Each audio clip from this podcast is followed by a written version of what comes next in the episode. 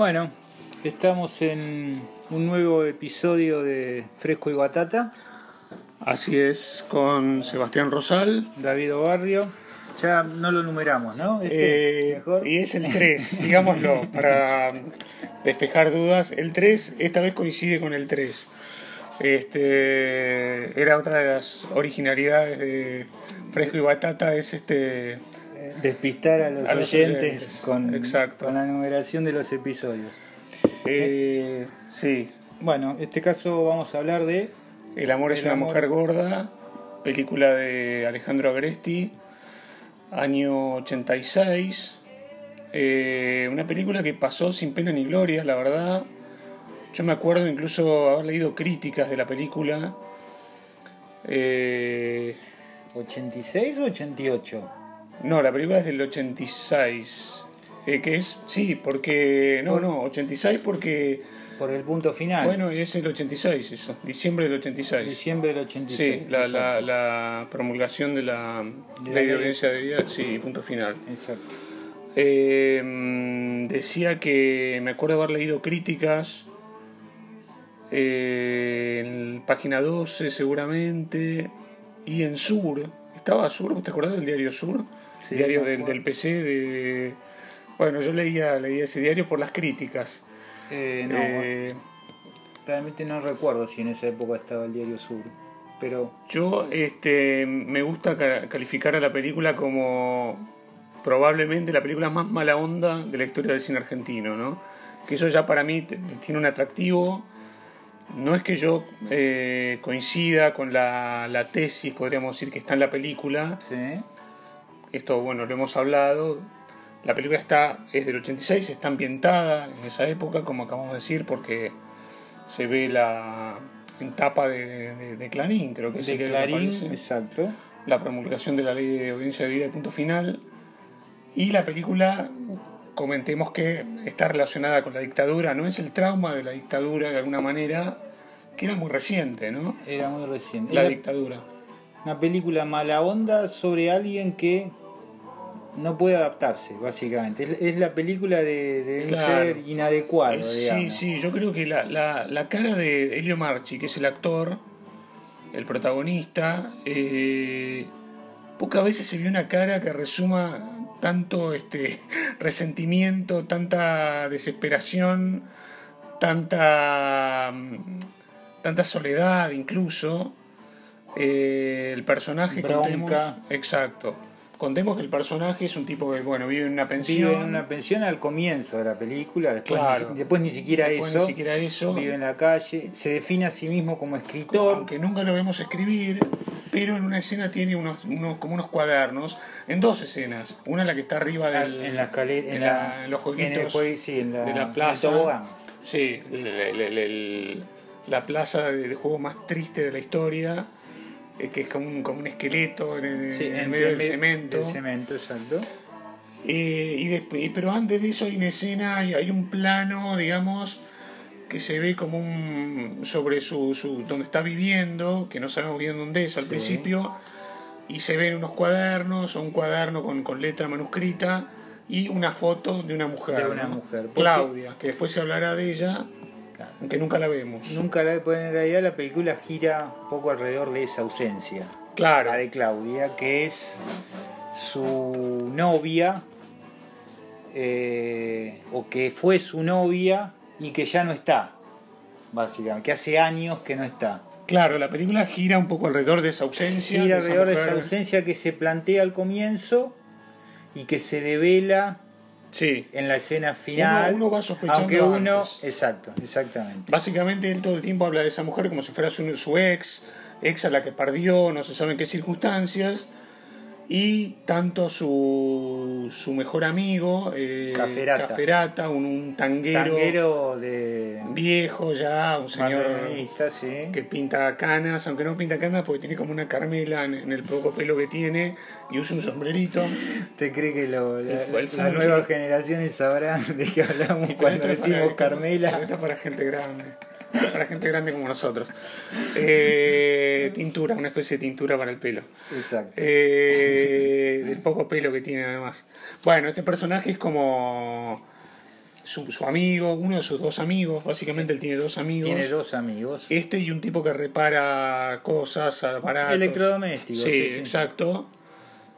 Que es el más, que parece más anclado en su tiempo, porque Caferata es un ser también casi como si fuera de otra época, otra ¿viste? época. Porque es un tanguero, se gana la vida, digamos, tocando el, el fuelle, como dicen, eh, es decir, el bandoneón. Eh, nunca lo vemos tocar tampoco, pero No. está con el fuelle y qué sé yo. no. Corteja sale con una chica, con una pendeja, con una piba, este, muy chica, y él es un señor sesentón, digamos. Este, pero volviendo a la historia, bueno, y sus dos amigos son este Caferata y el que repara el electrodomésticos. que repara el electrodoméstico, que es el tipo más, eh, digamos, anclado en su tiempo, al- a- con el cual él en algunos diálogos que le pregunta por Claudia, aparentemente era como el nexo con Claudia, con esta ex mujer. Y este amigo le dice, bueno, ya sabes, si yo no la veo, no te puedo contar nada, otra vez con lo mismo, siempre hablando de lo mismo. Es decir, José, que así se llama el protagonista, interpretado por, por Elio Marchi, eh, si bien es un hombre de su tiempo, es decir, porque resume toda la resume toda la, la indignación y la, la inadecuación este, a estos tiempos, a estos tiempos, digamos, de la democracia, eh, está como anclado en el pasado respecto de esta mujer, digamos, ¿no? Es raro eso. A ver, Es, a ver, es, es raro hab- hablar de la película sin, sin develar la, la, la, la lo- causa de la... podemos develar igual. Sí, pues yo creo que sí. Sí, Yo sí, No sé a qué te referís, pero podemos develar. No, es- digo, es difícil hablar de la película sin, sin, sin revelar la causa de la ausencia de Claudia, pero creo que podríamos decirlo. Bueno, Eh, se- se- hacia el final, en un momento él se encuentra con, con otra gente que no Con- son... conocidos, más que amigos son conocidos. Conocidos. Y él es es- como una especie de tertulia política. Exacto, y él les habla de Claudia una vez más y le dicen, a Claudia la chuparon, José, le dicen. Exacto, Lo que uno venía sospechando, exacto. porque todo el mundo le contestaba con evasivas y que eso, y él no podía no saberlo tampoco. Él tiene como un trauma, ese trauma le hace, eh, digamos, bloquear esa parte del pasado, Es- exactamente. Él- es, es como que tiene una... una especie de amnesia. Es, es ambiguo si se quiere en ese sentido, porque frente a la, la ausencia que es la desaparición de Claudia, él como que se engaña a sí mismo. Claro, nunca, claro. nunca termina de asumirlo, incluso se dice en, él, se di- en este monólogo final que tiene enfrente de toda esta Sí. gente, dice algo así, bueno, me debe haber dejado por un rockero. Sí, sí, sí, sí. Eh, por un lado tiene eso y al mismo tiempo frente a sus amigos, frente a toda la sociedad, es como una especie de voz de la conciencia. Voz de la conciencia de la como diciendo, bueno, la dictadura, ustedes están tan tranquilos, tan contentos. Esa es lo que yo digo que es la tesis de la película, que yo no la comparto. No, porque la tesis de la película es que la dictadura seguía presente. Digamos, Exacto. básicamente es eso. A través de la duda. A través de la duda, eh, en un momento hay un diálogo Un con con Caferata, Caferata, Exacto. Eh, que es este amigo de él, este viejo tanguero, donde él habla de los militares y dice, bueno, la- las cosas que la gente hace por aburrimiento, los militares, por ejemplo, matan por aburrimiento, dice José, el protagonista. Caferata le dice, eh, pará, pará, mataban. Y él le dice, ah, ¿vos te parece que no, no lo siguen haciendo? Y Caferata contesta, me hace dudar, le dice. Este, te matan con la duda. te matan con la duda. Dice José. Todo esto, digámoslo, es piripipí, digamos. Ahora a nosotros nos resulta piripipí, o sea, todo chamullo. Pero lo que quiero decir, y, y volviendo un poco al principio, es que esta película de 1986, no había ninguna película que, que dijera eso, que planteara las cosas de ese modo. Y además otra cosa más, es decir, por supuesto, durante los primeros años de, de la democracia había muchas películas que referían a la dictadura, pero lo hacían siempre a través del género, de los géneros cinematográficos, casi indefectiblemente. Digamos, la historia oficial, por nombrar la más famosa, es un melodrama, no deja de ser un melodrama. En retirada es un, es un thriller, o un policial, un policial diríamos, Sí. qué sé yo, eh, estoy nombrando algunas de las mejores para mí o de las más, re- de las más renombradas. Eh, hay unos tipos abajo, lo digo y miro el póster que tengo en, en mi casa, bueno, estamos en mi casa, lo podemos revelar. Este, hay unos tipos abajo, no deja de ser un thriller, digamos, Pero esta película no es ninguna de esas cosas, es decir, no, no, no pertenece a ningún género. Claro, de hecho, digo, una, una de, las de, de- de- de los indicios fuertes de que no, no es una película de género es que, de cierta forma, excepto por este dilema que se plantea a partir de una ausencia en el comienzo y la resolución al final, no hay una progresión dramática. No, no, además, no. Todo claro. lo que pasa en el medio, que es la enorme mayoría de la película, si se quiere, son como eh, acciones, hasta viñetas que encaran siempre el mismo tema, la Sí. ausencia por un lado y la actitud de, de José, desde distintos lados. La ausencia de la mujer y la persistencia de un estado de cosas, digamos. ¿no? Para él. Él, para él, todos son, todos son conformistas, él es el único que no se conforma. Es un personaje, te diría, un poco hinchapelota, eh, por no decir desagradable. Este, vos decís, bueno, ¿a este tipo qué le pasa? ¿Viste? Le pasa la inadecuación, digamos. Eso es lo que le pasa. Le pasa que no se, no se adecúa. Y, y eso, vuelvo al tema, y vamos a insistir con, con esto, era muy raro verlo en el cine de la época. Este, y, y la película además es sobre la representación también, por eso no, no puede ser un género la película, porque la película es sobre la representación de la dictadura, de cómo se representaba la- las huellas de la dictadura o la dictadura per se en el cine argentino. Comentemos que se está filmando una película Se en está la filmando película, una película que se llama Punto Final. Punto final. La, la película Una película dirigida por un por director un americano, norteamericano. norteamericano, exactamente. La, la película, la de Agresti, eh, empieza con un Billy Holiday en la banda sonora, un paneo así como muy... La película es en blanco y negro, las dos, en, todas en blanco en- y negro. un basural. Era un, una quema, una especie de quema, exacto. Exacto. Eh, con un paneo así como muy lujoso, qué sé yo. Y en el medio, arruinando la toma, está este tipo. Este tipo irrumpe en la, filmación, el protagonista de- de El amor es una mujer gorda, irrumpe en la filmación de esta película que está filmando un americano para decirle, Para bueno, sabotearla. Exacto, y para, para lanzar Con, un- invectivas. con una pose que a mí personalmente me recordó a la Estatua de la Libertad. Claro, exacto. El, el- el contrapicado Exacto, ese exacto. con él con el brazo derecho Claro, y después, levantado. y después pasa un avión, Pasa un avión, por atrás, exacto. que es la escena, digamos, de, de- de ahí, de, de Manhattan, de la isla.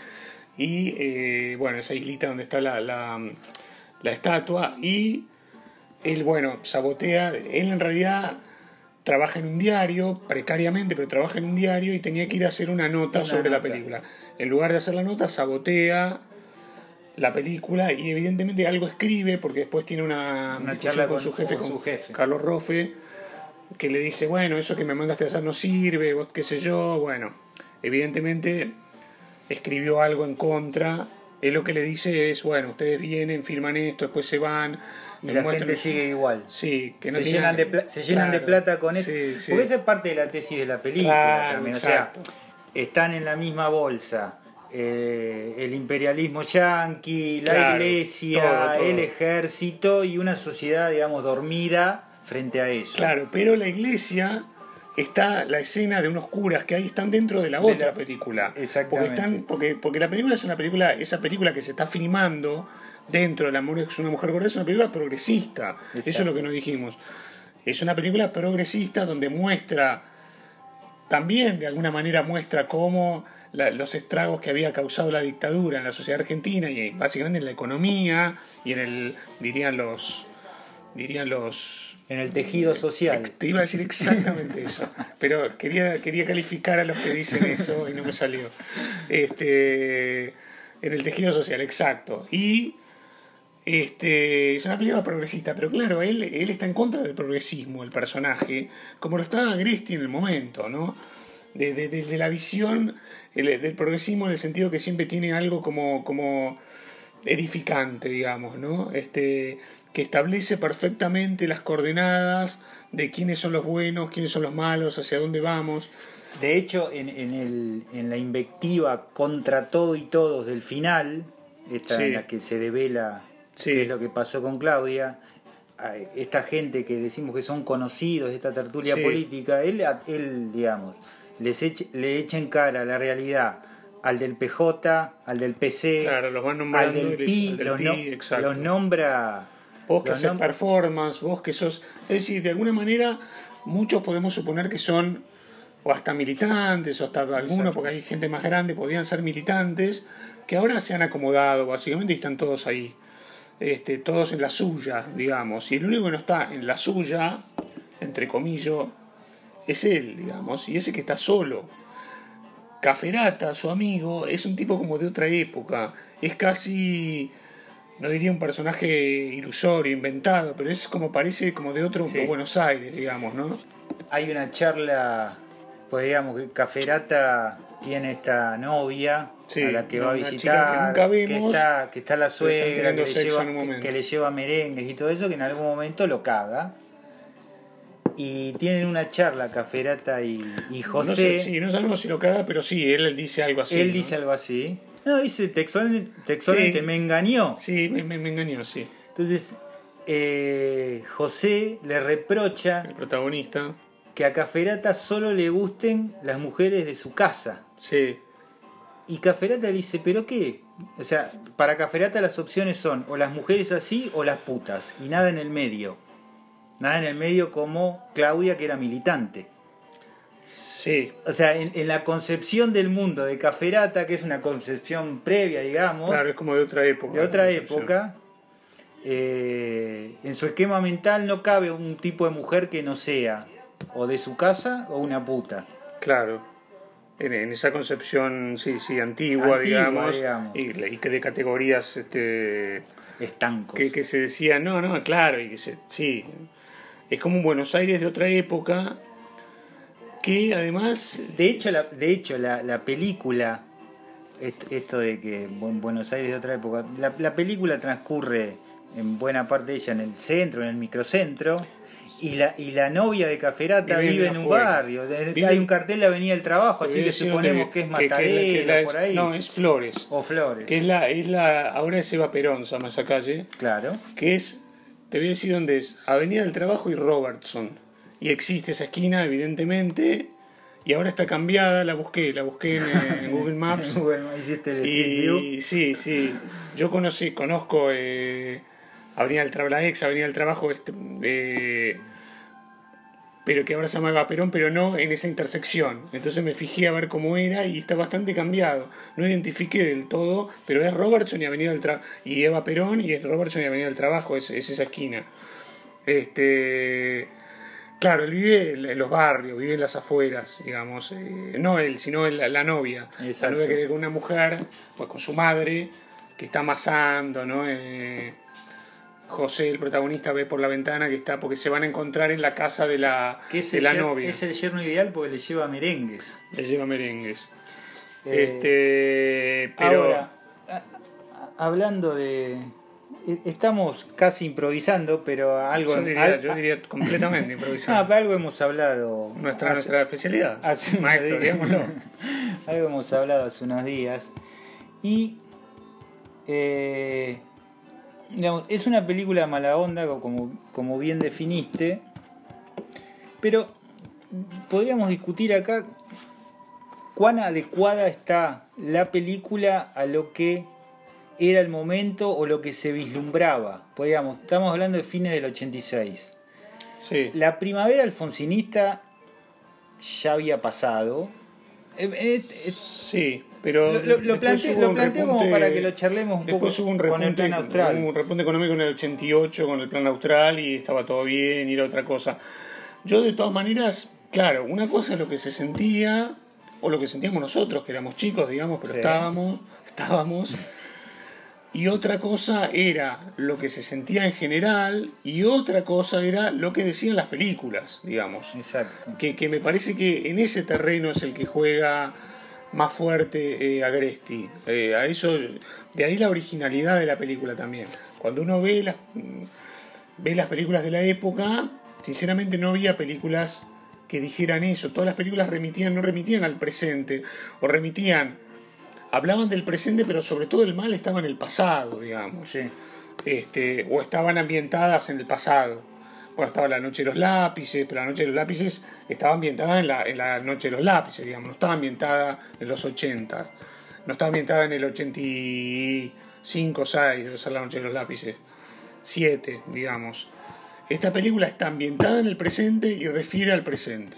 Sí. Y refiere a un presente que eh, el protagonista, probablemente Agresti a través del protagonista, rechaza, digamos, rechaza de plano. Es decir, eh, es un personaje que su, su, su signo, digamos, principal es la inadecuación. Eh, vos decís, vos te referías a qué sentía la gente en ese momento, cómo Sí. se vivía. Yo el recuerdo que tengo no es ese, definitivamente. El recuerdo que tengo es un recuerdo de... Pero bueno, yo también era chico, qué sé yo, puede ser. El recuerdo era de que nada, de que estábamos en un país mejor y que, que va a ser mejor todavía, digamos. Este, ese es el recuerdo que yo tengo. Pero mm, me parece que la originalidad mayor de la película para mí radica en captar un malestar que probablemente estaba también, pero no había aparecido, digamos. Por lo menos no se había reflejado en el cine. Captar un malestar muy, muy, muy preciso, difuso, en el sentido que es general y que abarcaba, abarca muchos aspectos de la vida de la Argentina, pero preciso en su, en su, en su acento, digamos, en su énfasis y en su potencia, ¿no? Eh, da la sensación de que este personaje se desliza en esas, en esas escenas que vos calificaste como viñetas y es, y es correcto. Sí, que son, van- son, son casi, Casi sketches, incluso. in- intercambiables. Sí, la, la sí, en- película en el orden, no tiene, no tiene progresión, muy bien. Exactamente, la película no progresa, acumula.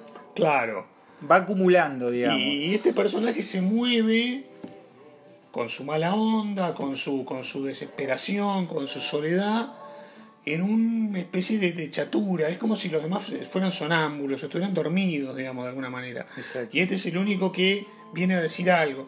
Ustedes, no, lo- no lo expresa, pero digamos lo que está diciendo ustedes encima, además que, que- que- que no hicieron nada y que ahora están conformes, vienen aquí un americano, sea, vienen, mejor dicho, que un americano venga y les explique cuál es el presente de la Argentina, digamos, para calmarlos y para decirles, bueno, ven, este, nosotros podemos hablar de esto, o alguien viene y habla de nosotros, y entonces estamos, estamos conformes porque, porque alguien viene y dice que el mal de la Argentina era el pasado, etcétera, etcétera.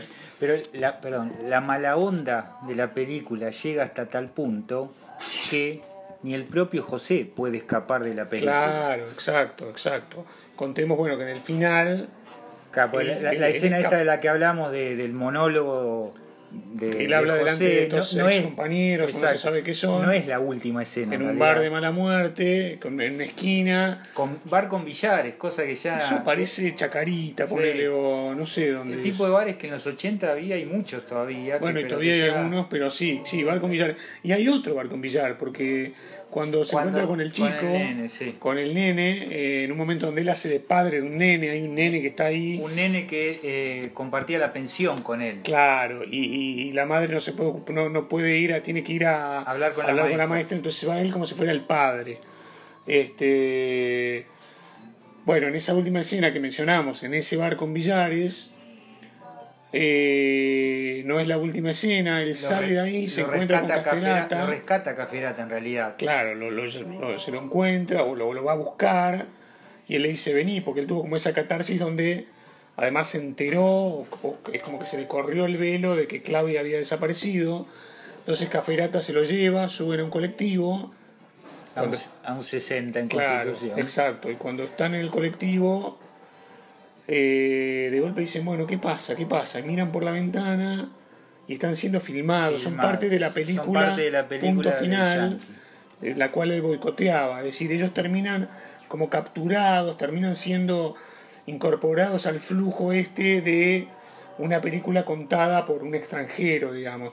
Bueno, ahí está, digo, la película también está diciendo eso, es decir, nadie lo contaba, nosotros no, parece que nosotros no podíamos contar nuestra propia historia.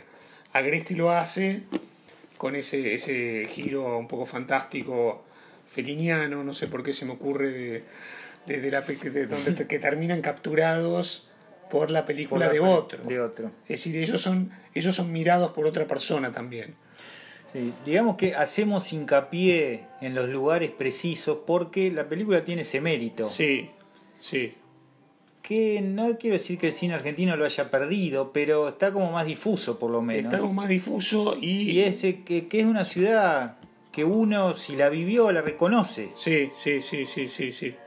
Este, Bueno, esa esquina concreta que decíamos, porque no siempre se ven, digamos, las, las calles, ¿no? ¿no? No siempre se ven con los nombres de las calles, pero sí, este, hay otro momento donde él no sé si va en auto con el amigo, pero él va entrando como la 9 de julio y se ve el, el edificio donde ahora está la, la, la- la imagen de Vita, que es el de desarrollo, de- claro, de desarrollo social. Desarrollo social. Eh, ese edificio eh, así este racionalista y. Funcionalista.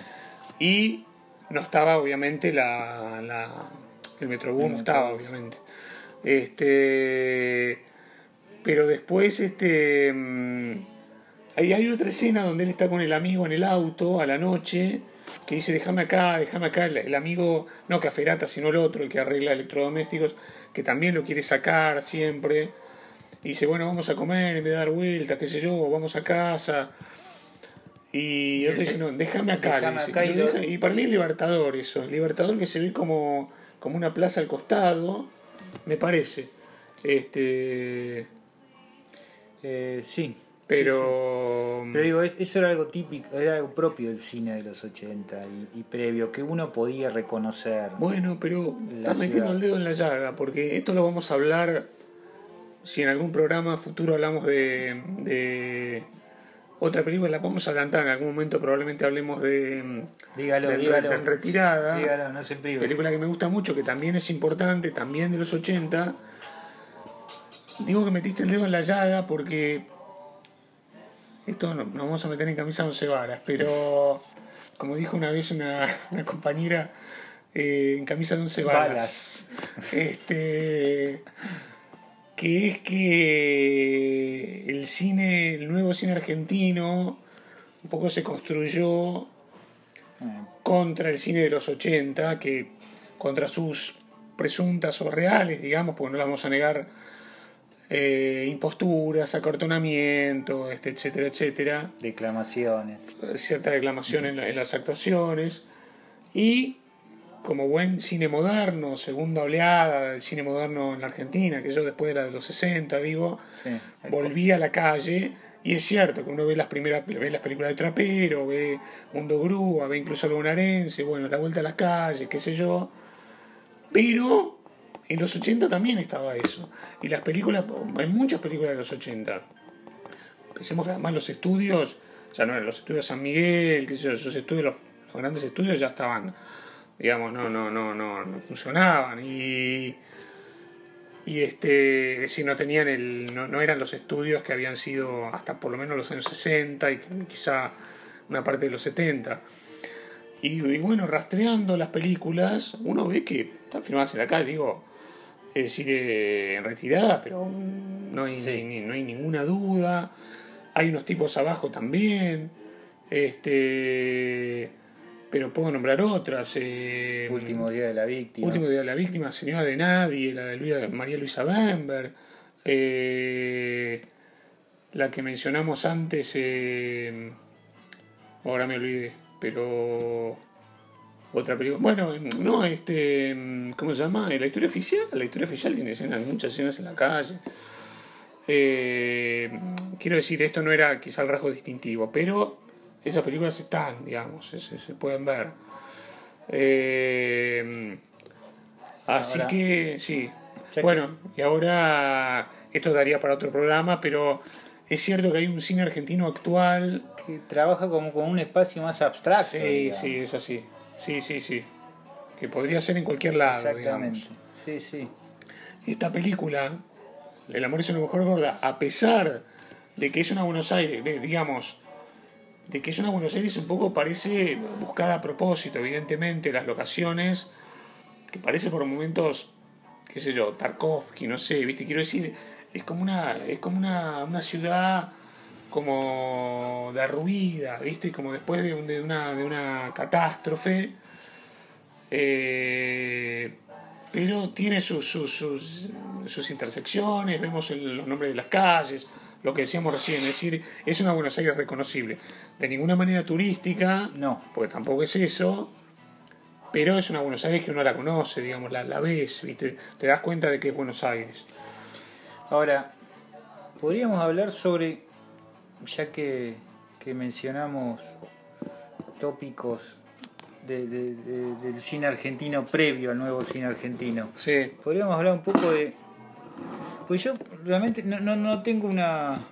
Estoy un tanto despistado, o, o- no despistado, sino desacomodado con respecto al tema. ¿Cómo trabaja el, el costumbrismo la película?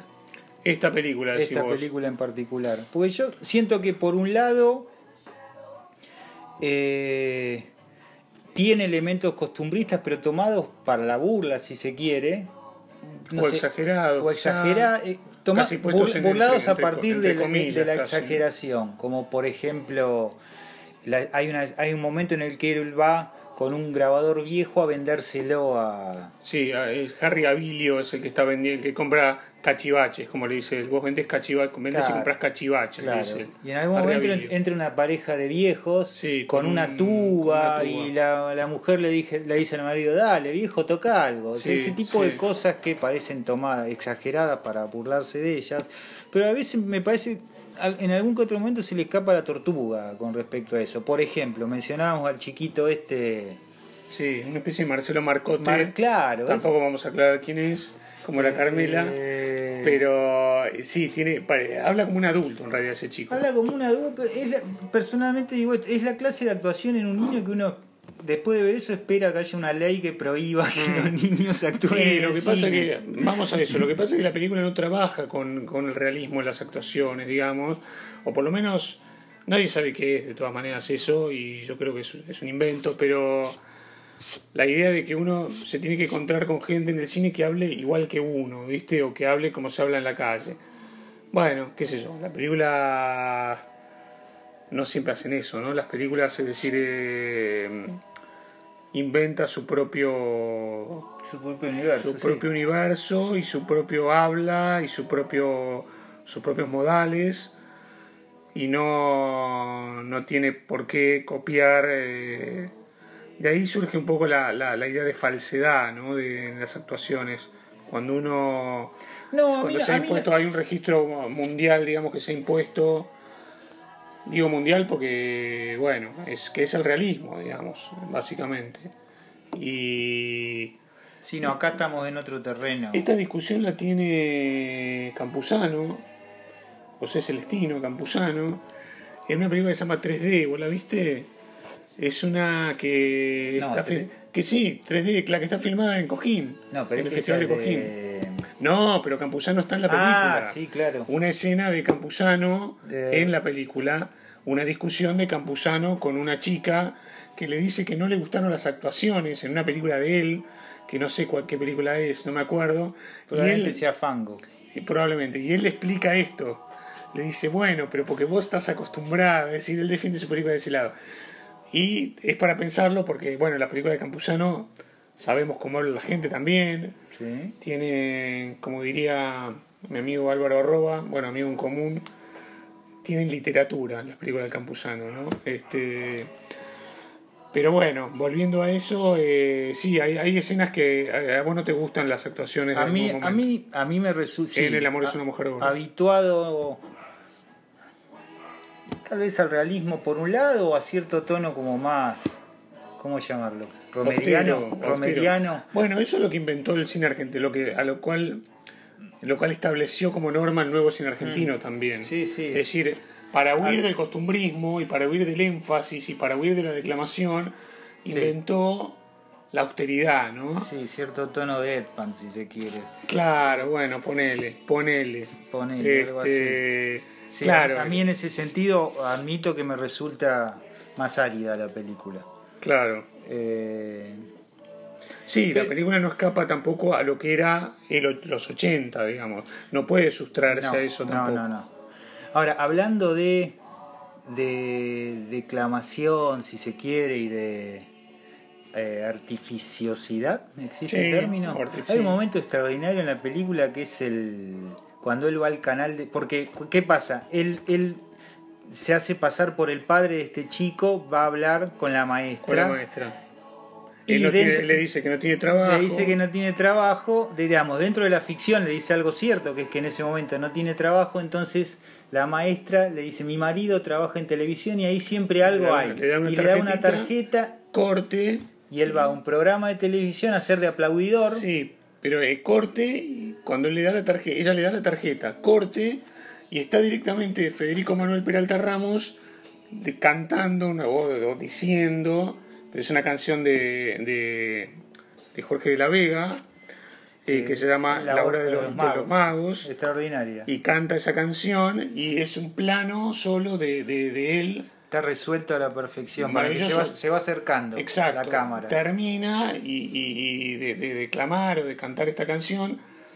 Dice, él mismo dice, Federico Manuel Peralta Ramos dice, grande Federico. Corte y ahí vemos que el trabajo que le habían ofrecido a José, el protagonista, era de exacto. Entonces está aplaudiendo de muy mala manera. Pero vos querías decir algo con respecto de eso, de la, de la declamación. Ah, o que está Federico Manuel Sí, Peralta Ramos ese ahí. momento para mí Es un momento extraordinario porque es un momento además real, real de, de realidad total, que es, es cuando vos tenés en una ficción un tipo que está haciendo está haciendo una actuación dentro de la actuación, es decir, eh, la, la- la película contiene ese momento, que es de- como de una verdad absoluta, este, de Federico Manuel Peralta Ramos haciendo una de sus rutinas, digamos. Sí. Este, pero Federico Manuel Peralta Ramos no está actuando en la película eh, de algún, en algún, de algún modo, es decir, está diciendo sus rutinas. Exacto. Es decir, que tenés una ficción dentro de una Está, ficción está haciendo de sí mismo. o tenés una actuación dentro de, de- de la ficción. Este, ahí eh, José conoce una chica, otra aplaudidora. No, creo que es una que está ahí. Está ahí, sí, está, y entonces se ahí. miran. Y Se es muy lindo ese momento cuando él le hace como, como que la cabecea, le hace una miradita como diciendo, vamos, vamos a la catrera, una cosa así. Y van. Y ella, y ella le dice así, le dice que sí, y él pasa del aplauso que estaba aplaudiendo con, de muy mala manera y muy desganado, a aplaudir con, y la cara se, se le hace como una mueca de felicidad. Corte, Corte, y y están, en comiendo en pipos, Pipo. comiendo vermicelli en pipo. Exactamente. Este, bueno, hay otra de las de los lugares reconocibles, ¿no? En la película de Agresti hay mucho, en La Cruz me acuerdo que Norman Brisky iba también a un bar y se metía con gente que estaba comiendo ahí, en Buenos Aires viceversa, hay muchas escenas también en bares y qué sé yo, y se ven en las calles, películas posteriores, ¿no? De, de, de Agresti, pero bueno, y después efectivamente no vemos, pero van a la, se van a la cama, Sí. Y, Lo que parece ser la pensión de ella. de ella, porque también vive una pensión con una cruz. Con una cruz, con, un, con un álbum, álbum de fotos que se corta en algún momento. Sí, que él lo está mirando. Él lo está ojeando mientras ella duerme. él lo está ojeando y pasan las fotos y en algún momento dejan de ver fotos, como que deja de haber pasado. Sí, y hay, y hay, eh, tiene, hay como una iluminación así muy medio preciosista, porque se ve el reflejo como de la lluvia que cae. Es una escena muy, un plano muy, muy compuesto. Y entonces la, la, la iluminación justo muestra la cruz arriba de la cama, como es clásico. Y en el costado, cuando él está mirando el álbum de fotos, sentada ella desnuda, durmiendo, ir mirando el álbum de fotos y en el costado un póster de Julio Iglesias. Iglesias, exacto. Este, ¿no? Todo esa, esos detalles como de, de- de- de esa clase media baja, ¿no? Eh, están muy logrados, digamos. Que repito, es un Buenos Aires que uno lo reconoce y se acuerda además de esas cosas. Eh, digamos, es imposible ver esa película ahora y saber que no, que no es de ahora, que es de, Buenos Aires de otra época, digamos. Sí. La- porque la- para los que vivimos esa Claro. época, la película genera una melancolía que es distinta a la melancolía de la película. Claro, que claro, se suma claro, en todo claro, caso. en todo caso se, se agrega, es un agregado. Es una capa de melancolía que se, que, que Claro, se, que se, que superpone, digamos, ¿no? o que se pone por, Vos por arriba. mencionabas algo fuera del aire, fuera de la grabación, de eh, una radio que se escucha en un momento cuando van, creo que en la casa de donde este que arregla Sí. electrodomésticos, y se escucha una voz de un locutor Una voz de un locutor. Decías Que, es Cacho, que es Cacho Fontana. ¿Vos decís? Creo que es Cacho Fontana, sí. Hablando de la visita del Papa en ese momento. Claro, claro. Yo no sé cuándo fue. Yo me acuerdo que en el 86 allá, allá. Yo- Papá vino- vino en el vi- 82. no, pero vino dos veces. Bueno, sí. Después vino Y durante el Estamos alfonsinismo. hablando de Juan Pablo II. Sí, bueno, debe ser en el 86, entonces. Sí. Porque la película es muy precisa en eso, digamos. en el, no, no dice año, pero es- se ve las tapas de, de punto final, digamos. Es decir, eh, se habla de la visita del Papa, se habla del tango 01. Del tango 01, exacto. Es decir, eh, de- del avión presidencial al tango 01. Exacto. Sí, sí. Y, y vos decías que te, que te traía recuerdos porque reconocías esa voz, aunque no fuera Cacho Fontana, pero eran voces que, que vos escuchabas en sí, tu casa, exacto, digamos, en la radio de tu viejo, qué sé yo. Exactamente. Yo me acuerdo, mi viejo escuchaba... Rapidísimo. Mi viejo escuchaba rapidísimo, Claro. claro. Entonces, que yo venía por ahí a Capital con él, nosotros vivíamos en Bellavista, en el auto veníamos escuchando rapidísimo, la rea.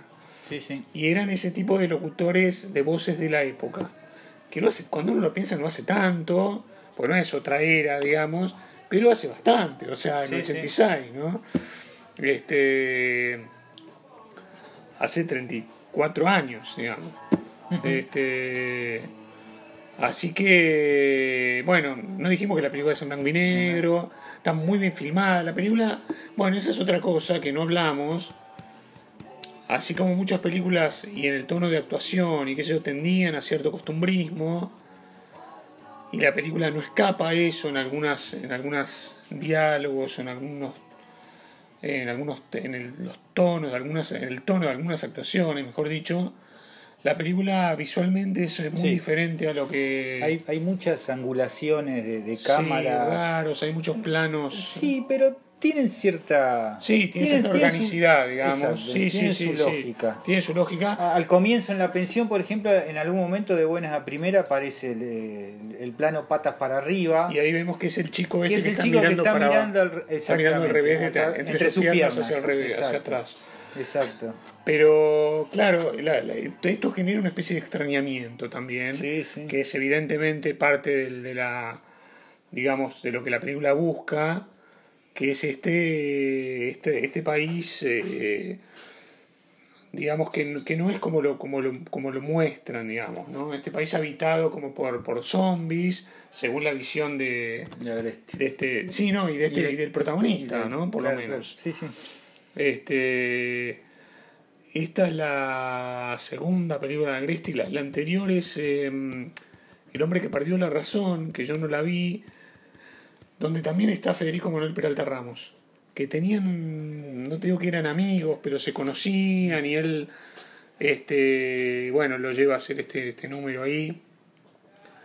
Que eso, esto es un dato que lo, lo, lo vi después. Eso está filmado en, lo, en el set donde se filmaba Tato Bores. Ah, lo de Federico Manuel Peralta Ramos. Porque él en ese momento, él en tres programas distintos de Tato Bores a lo largo de la historia intervino. Estuvo en los, en los 60, eh, en algún momento de los 70 y en los 80. Esta es. No, perdón, en algún momento de los 80 y en los 90. Esto es en los 80. En los 90 estaba, yo me acuerdo perfecto de Federico Peralta Ramos en el programa de Tato en los 90, que repetía siempre lo mismo. Después, cuando se encontraban, era como parte de la misma mecánica que Federico Peralta Ramos le decía a Tato, esto en los 90 ya, le decía, yo estoy acá porque te quiero, Tato. Y hablaba de eso y decía, y ahora me dedico al rock. Y entonces cantaba una canción, o no me acuerdo qué hacía. Pero esto es anterior, porque esto es en los 80, en otro de los programas de Tato. Y eso se filmó ahí en el, En el estudio. Sí, que no me acuerdo qué canal era. Este, El 13 probablemente. el 13 probablemente. Sí, sí, sí. Este, no sé si todos los programas de Tato estuvieron en el 13, pero el del 9 sí, el del 9. El de los 90 era, era el 13 seguro. Pero bueno, así que esto ha sido El amor es una mujer gorda. Podemos vamos a, decir que la vamos película- a blanquear esto. Rosán me dice redondeemos, igual ya estábamos redondeando. Eh, Podemos Este, decir la película está en YouTube. Está en YouTube, hay por lo menos dos copias, Dos copias. una muy mala y la otra buena. Fíjense las dos, vean la buena. Exacto. Este, la música fantástica, hay canciones de Spinetta, De Spinetta, de, de pescado. de Rabioso, las dos, sí. Credulidad y. y Como el viento como el voy a ver. exacto, Como muy el bien. viento voy a ver. Este, Bueno. Así que este sí era el que acaba de terminar, el capítulo número 3. Y en algún momento aparecerá el 4, dentro de dos semanas. Probablemente con invitados. Con un invitado. Con una estrella invitada. Con una estrella invitada. Este, Que develaremos después su nombre. Sí, sí, porque no la tenemos todavía, sí, más o menos la tenemos. Pero bueno, esto fue todo, amigos. Bueno, muchas gracias y nos vemos. Saludos. Nos escuchamos en la próxima. Gracias. Saludos.